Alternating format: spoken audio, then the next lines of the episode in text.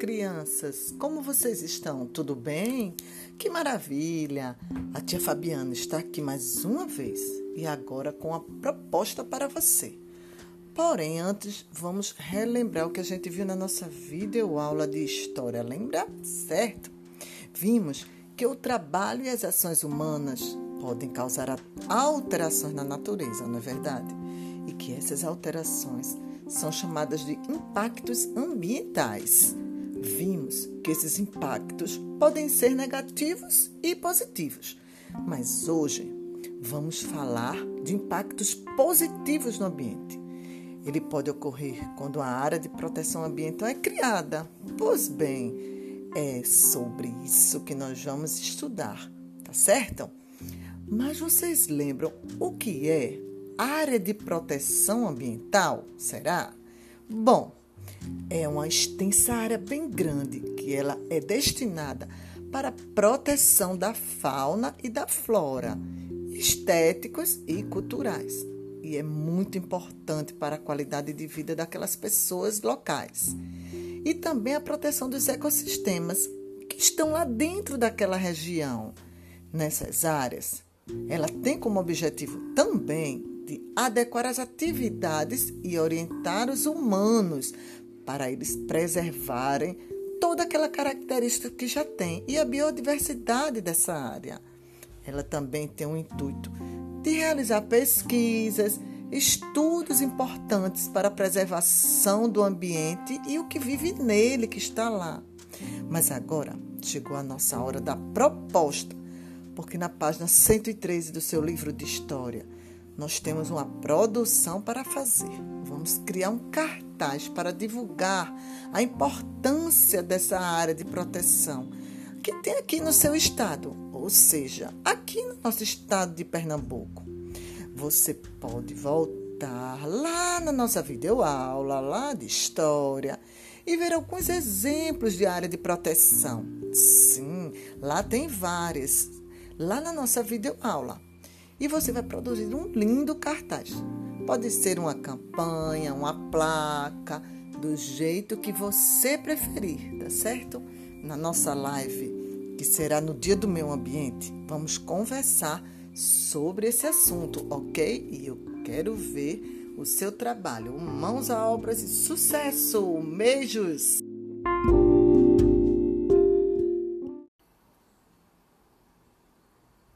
Olá, crianças! Como vocês estão? Tudo bem? Que maravilha! A tia Fabiana está aqui mais uma vez e agora com a proposta para você.